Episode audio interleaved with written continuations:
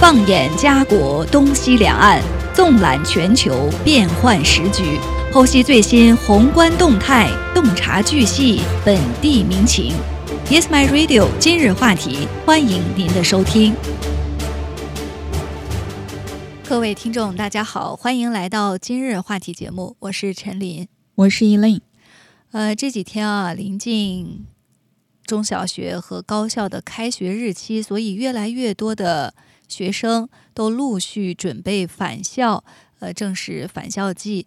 那我们看到一个消息啊，这个学生呢是呃国际留学生，只有十六岁，但是他呢就遭遇了一件呃比较悲催的事情，就是他在临开学之前呢被通知。无法返回学校，而且原因呢，就是因为他所在的魁北克省通过了这个语言法九十六号法案。那我们也来看一下，为什么这个语言法就会影响到这名学生能否继续在校学习？那么这名呃国际留学生呢，他是拿到了学习签证，原本被允许用英语来学习。但是根据新的立法呢，他被告知他不再拥有这一权利。而这名叫朱莉的留学生是一名中国公民，持学习签证在蒙特利尔生活了四年。就在他即将迎来最后一个学年的学习的时候呢，魁北克政府告诉他，他不能再回到自己喜欢的学校了。他说：“当我接到通知的时候，完全毁掉了我十一年级的梦想，因为从九年级开始呢。”朱莉就在西山的私立英语学校 ECS 上学，这所学校接受一些政府资助，因此呢必须遵守语言法案。朱莉被允许进入 ECS，因为她有 Study Certificate，就是学习证书和临时英语资格证书。但是本周呢，她收到了教育厅的一封信，称她不再有资格接受英语教育。他的学习证书需要每年更新一次，但是在这之前呢都没有什么问题。然而信中指出呢，根据九十六号法案，英语资格证书的规则已经发生了改变。虽然魁省现在的政策啊，就是临时学生仍然可以获得为期三年的学习许可，但是呢不能续签。那这名国际留学生 Julie 呢，他只能在成功更新学签的时候，才能一起更新他的学习许可。呃，他认为呢，这是一个过分的要求。魁北克英语学校董事会协会表示说，呃，这种混乱的官僚作风呢，确实影响到了数十名学生。该协会的执行董事表示说，呃，教育厅的目标呢，是将这些临时证书限制在三年之内。呃，这不是一个。好的方式，他也不认同。那 Julie 呢？对自己无法回到学校继续以英语学习，现在呢感到非常的难过。嗯，他说到，在我收到信的前一天呢，我正在和朋友们谈论放学后的聚会和礼物交换之类的事情。但是后来呢，我妈妈走进我的房间，说我不能再去上学了。在 ECS。Julie 是辩论社、体育社和年鉴社的负责人，也是学生会的一员。该校的校长说：“想到要失去这样一位聪明的学生，他感到很伤心。”他说：“工作人员正在帮助家属对这一决定提出上诉，但学校不会在政治层面上介入此事。”他说：“呢，作为一所学校，我们正在尽我们所能。”但是我们不会在这件事情上反对政府或者是法律。那截至发稿时呢，魁北克的教育厅长的办公室也并没有对这个事件呃事情呢进行回应。呃，留学生朱莉呢，她现在正在等待对她的上诉做出决定，但是她被告知呢，这可能需要一个月甚至更长的时间，而再过几天呢就要开学了。朱莉说：“她别无选择，只能呢开始寻找一所新的学校。”呃，所以我们也很疑惑啊，就说魁省在呃出台这个新的语言法，也就是九十六号法案之后，为什么会影响到这批留学生？我们也来给大家介绍一下相关的法规和呃带来的影响。呃，在这个去年的六月一号。呃，魁北克省呢就通过了第九十六号法案，成为法律。呃，这个法案呢就是对法语宪章进行了全面的修改。呃，这项法案呢其实非常有争议。那它的限它的限制呢就包括在某些场合，呃，使用英语。呃，目的呢是保护法语在魁北克的使用。呃，但是自通过以来呢，就引发了不少人的抗议，还有进行法庭挑战，还有呢，也受到了代表讲英语的魁北克人团体的关注。呃，新法的部分内容呢，已经在去年的六月一号生效了。呃，这个呃法案呢，在此之前已经获得了皇家的批准。魁北克的新移移民将在第九十六号法案的规定直接影响他们之前获得宽限期。其正式名称是《尊重法语的法案》，魁北克的官方和通用语言。从六月一日开始呢，新移民必须在抵达魁北克六个月后接受仅以法语提供的政府服务。政府还警告那些打算永久移居魁北克的人，他们的法语知识将在选择过程中得到考虑。对于那些希望从临时身份过渡到永久身份的人来说呢，他们的法语能力将是某些移民计划的要求。一名移民律师说：“新移民在头六个月甚至可能没有机会学习法语。”他说：“很有可能在头六个月，或者是近六个月内，他们甚至无法进入法语课程。因此，这看起来像是一个象征性的事情。这看起来更像是针对选民的。”而不是移民政策的某种有意义的改变。那这个法案的一个变化呢，就是新移民在呃抵达魁北克六个月后，就只能接受以法语提供的政府服务。呃，除此之外呢，另一个重大变化就是，如果这家公司呢拥有五到四十九名员工，那这个公司呢将不得不开始宣布。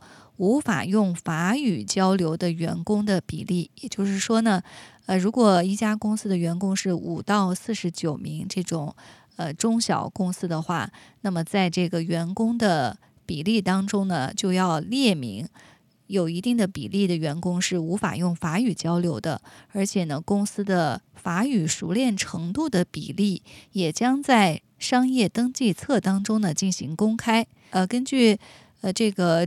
之前啊，在呃一个网官方的网站上发布的通知，新规则呢不仅适用于必须在注册申报中披露这一信息的新公司，也适用于现有公司在进行年度更新申报时来进行公开。政府将能够用法语交流定义为能够用法语执行任务，根据员工的工作类别。和分配给他们的任务，可以与可以在与同事、上级或者客户的口头或者书面交流的背景下来评估这种能力。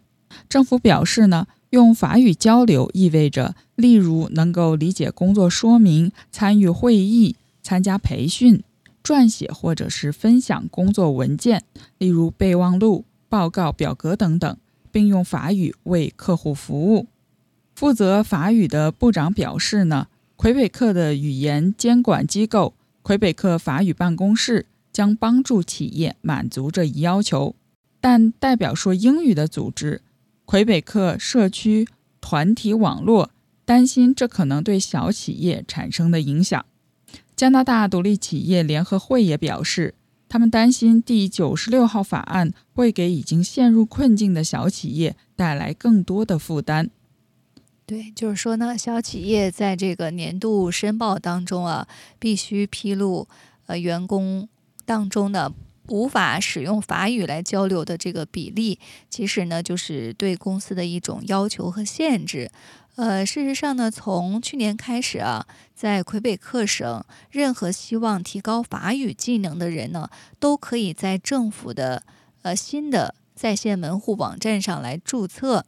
那这个门户网站呢，将面向新移民，呃，希望在抵达魁北克之前学习法语的未来移民、呃员工以及不会说法语的魁北克的居民。呃，魁北克移民法语化和融合部部长，呃，在这个九十六号法案规定的呃这个生效日期，也就是去年六月一号的时候呢，就已经宣布了这个新的门户网站。呃，他说呢，二零一七年审计长曾经表示。呃，这个法语化服务的组织呢，是一场呃真正的惨败。九十六号法案呢，还改变了某些合同在魁北克的处理方式。从六月一日开始呢，附加合同只能在首次提供法语版本时以法语以外的语言签署。粘附合同的事例包括保险单、服务条款和特许经营协议。以前呢？标准的做法是用英语提交合同，只要有一项条款说明当事方要求提供纯英语文件，如在蒙特利尔运营的商业律师事务所 Macmillan 所指出的那样。为了推广法语呢，第九十六号法案将根据法案第十三点二节要求民政部门以示范方式使用法语，这适用于。政府部门和机构、市政组织、卫生和社会服务组织以及教育组织，但是有一些例外。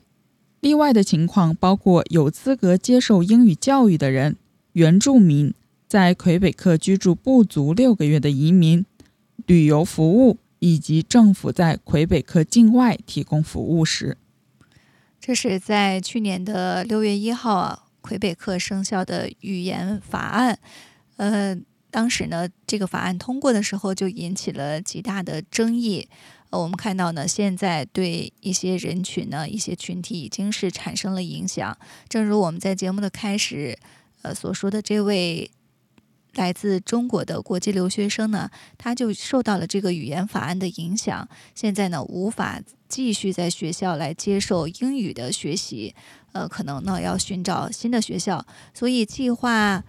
呃，前往魁北克或者是移民魁北克的呃这个听众呢，一定要多多关注一下这个语言法案是否对自己未来的生活会产生一些呃更大的影响。呃，接下来呢，我们再来关注另外一个话题。呃，最近呢，呃，这个中呃美国的商务部长雷蒙多呢计划。访问中国这个消息呢，已经传了很久。那现在呢，这个时间终于定下来了，就是呃即将到来的八月二十七号至三十号这四天。那美国的商务部长雷蒙多呢，将成为自六月份以来第四位访问中国的美国内阁级官员。呃，与国务卿布林肯、财政部长耶伦以及气候。呃，总统气候问题特使克里相比，雷蒙多管辖下的部门呢，主要涉及中美利益交融最密切、合作面最广泛，同时呢，也是具体纠纷最多的经贸领域。所以他的此次中国之行呢，获得了特别的关注和期待。而在呃这个期间啊，我们也看到美国商务部呢，在雷蒙多访华之前呢，也。呃，做出了一些政策的调整，就是将二十七家中国实体从未经验证的清单当中移除。所以有评论说呢，呃，这是在雷蒙多访华之前呢，美国伸出的一个橄榄枝，可能对中美的紧张关系呢有所缓和。我们也来关注一下这个话题。嗯，那在美国和中国商务部周二。也就是八月二十二日，接证实呢，美国商务部长雷蒙多将于八月二十七日至三十日前往中国访问，预计与中国政府高级官员和美国商界领袖会面。美国商务部声明表示呢，雷蒙多将访问北京和上海，他提出期待与中方进行建设性的讨论。中国商务部则表示。雷蒙多此行呢，是受中国商务部部长王文涛邀请成行，欢迎他的到访。今年的五月，雷蒙多曾经在美国会见王文涛，讨论美中贸易、投资和出口政策。是数月以来首次的美中内阁级交流。美方表示，雷蒙多此行将以中国国家主席习近平和美国总统拜登两人去年在印尼巴厘岛达成的协议为基础，加深美国和中国在一系列问题上的沟通。美国国家安全顾问沙利文二十二日在新闻简报会则表示呢。雷蒙多此行将传递一个信息，即美国并不寻求与中国脱钩，但是在维持与中国的经贸关系的同时呢，美国也将维护自身国家安全，并呼吁中国发布经济数据，保持透明度。那美方。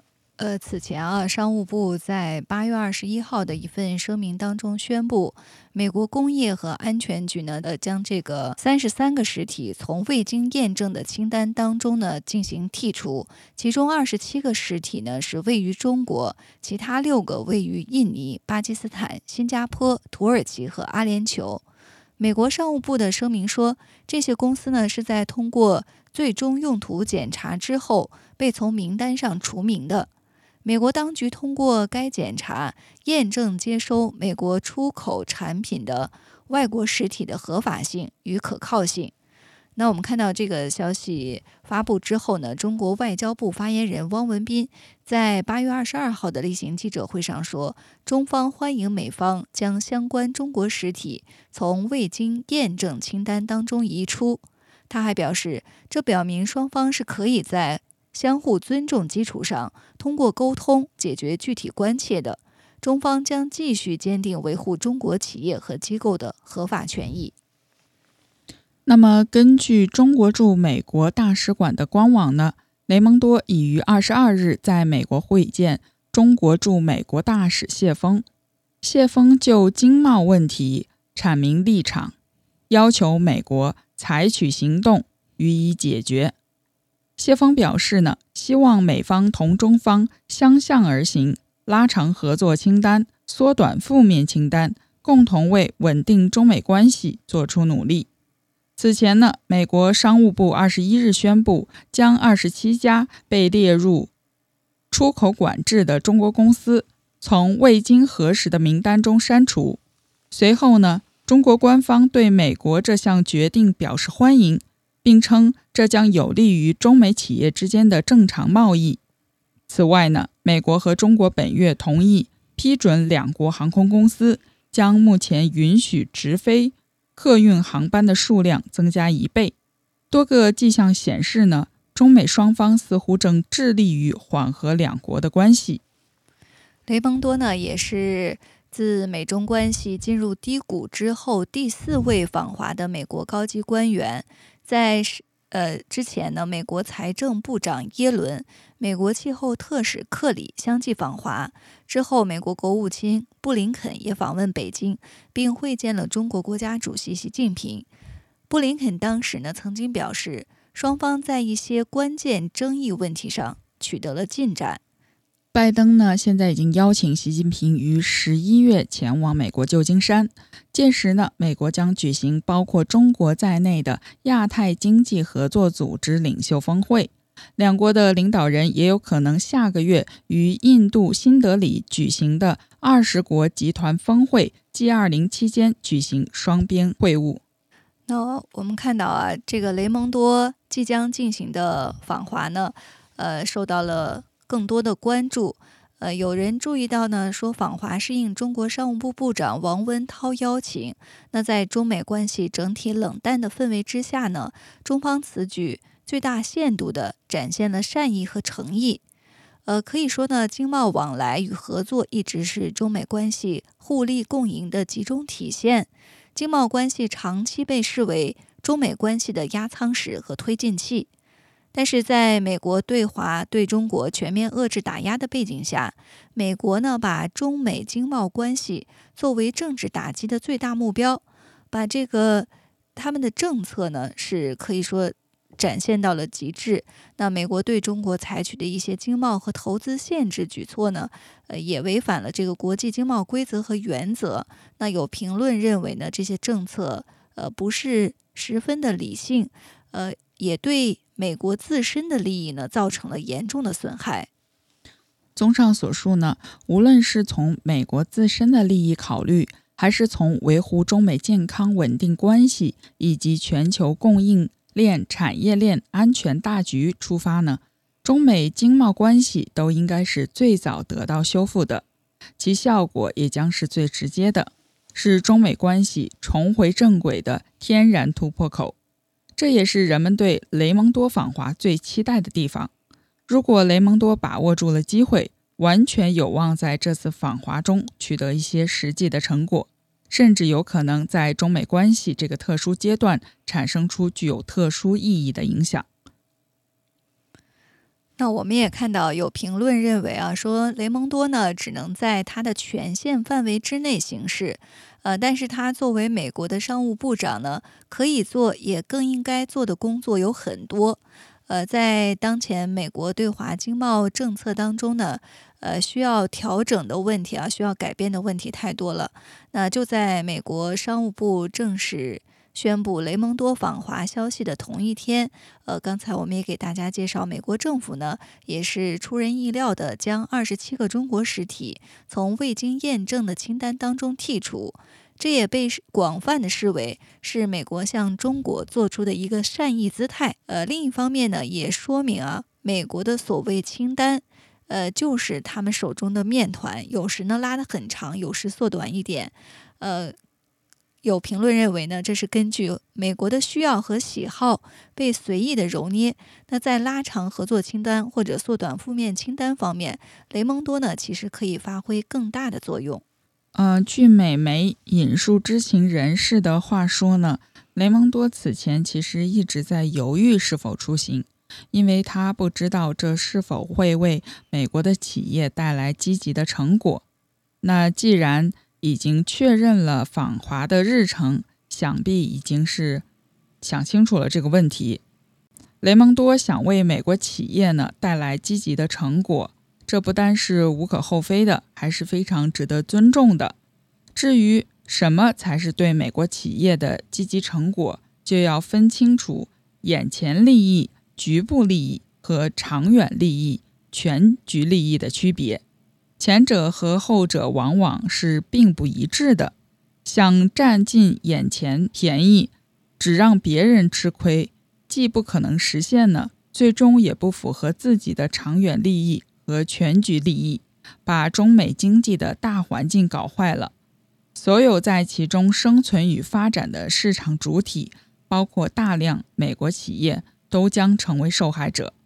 反过来说呢，中美相向而行，共同努力，这个让大环境变得更好，就是为美国企业带来的最大积极成果。雷蒙多访华的最大现实意义也在于此。现在呢，呃，可以说中美的这个关系呢比较紧张，氛围呢也是比较微妙的。那任何中美高层接触和沟通，呃，都是处在这个政治噪音的干扰之下。那此次雷蒙多访问中国呢，也不会例外。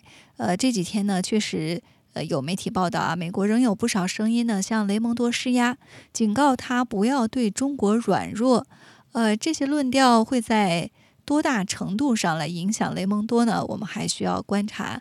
呃，但是更多的人呢，还是希望他作为美国的商务部长，保持专业、务实和理性。呃，那么这一次啊，如果他们的这个访谈顺利成行，那可能会谈一些什么样的内容呢？根据美国商务部二十二号发布的消息，呃，雷蒙多此行呢将。呃，访问北京和上海，并且与中国高层官员和美国的商界领袖进行会面。